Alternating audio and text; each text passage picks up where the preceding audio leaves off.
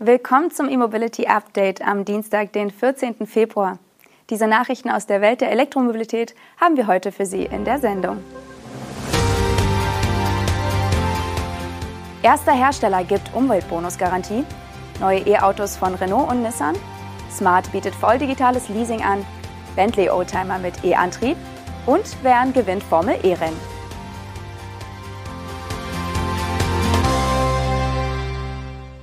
Die neue Regelung rund um den Umweltbonus gilt noch nicht einmal zwei Monate. Da startet der erste Hersteller eine Vertriebsaktion mit einer Umweltbonusgarantie. Bei fristgerechter Bestellung sichert die Hyundai-Marke Genesis eine rechtzeitige Auslieferung ihrer Elektromodelle zu. Wir erinnern uns, Firmenkunden können ab dem 1. September keine Anträge für die E-Auto-Förderung mehr stellen.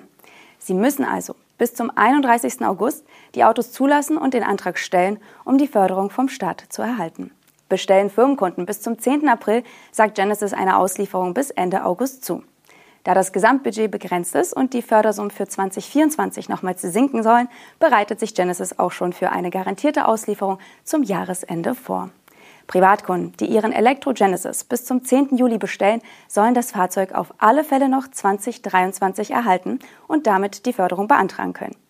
Die koreanische Premium-Marke bietet derzeit drei reine Elektroautos in Deutschland an, die beiden SUV-Modelle GV60 und Electrified GV70 sowie die Limousine Electrified G80. Da alle Genesis-Modelle über der Grenze von 40.000 Euro Netto-Listenpreis liegen, werden sie nicht mit der Maximalsumme von 4.500 Euro gefördert, sondern nur mit 3.000 Euro vom Staat. Die Autohersteller Renault und Nissan wollen insgesamt sechs neue Modelle in Indien bauen, drei aus dem Hause Nissan und drei unter der Marke Renault. Zwei der Fahrzeuge sollen kleinere E-Autos werden, zu den Details halten sich die Hersteller bislang bedeckt. Bekannt ist nur, dass beide Autos im A-Segment angesiedelt sein werden und auch für den Export bestimmt sind. Und dass alle in Indien gebauten Fahrzeuge auf einer gemeinsamen Allianzplattform aufbauen werden.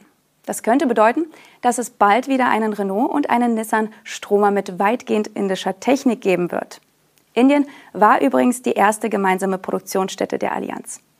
Jetzt investieren Renault und Nissan insgesamt 600 Millionen Dollar, um die Produktion dort anzukurbeln und die Forschungs- und Entwicklungsaktivitäten auszubauen.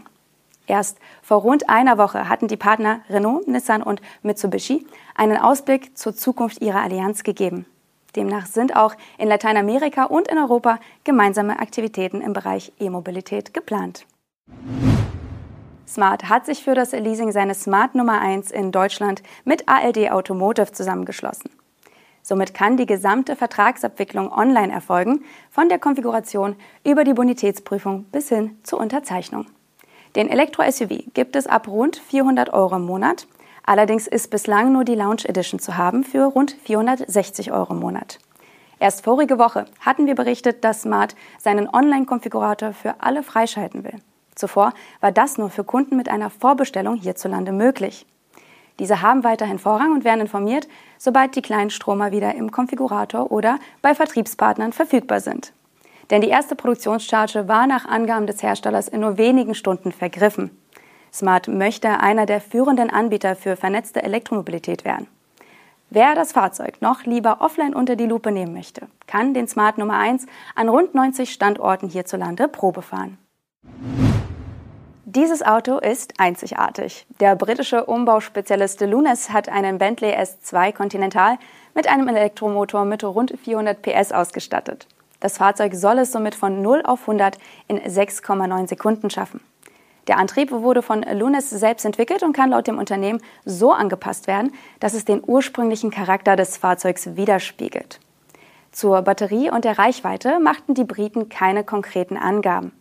Zuvor hatte das Unternehmen aber gesagt, dass je nach Umbau 400 bis 500 Kilometer durchaus möglich seien. Der Bentley S2 Continental war schon vor der Restaurierung eine Besonderheit.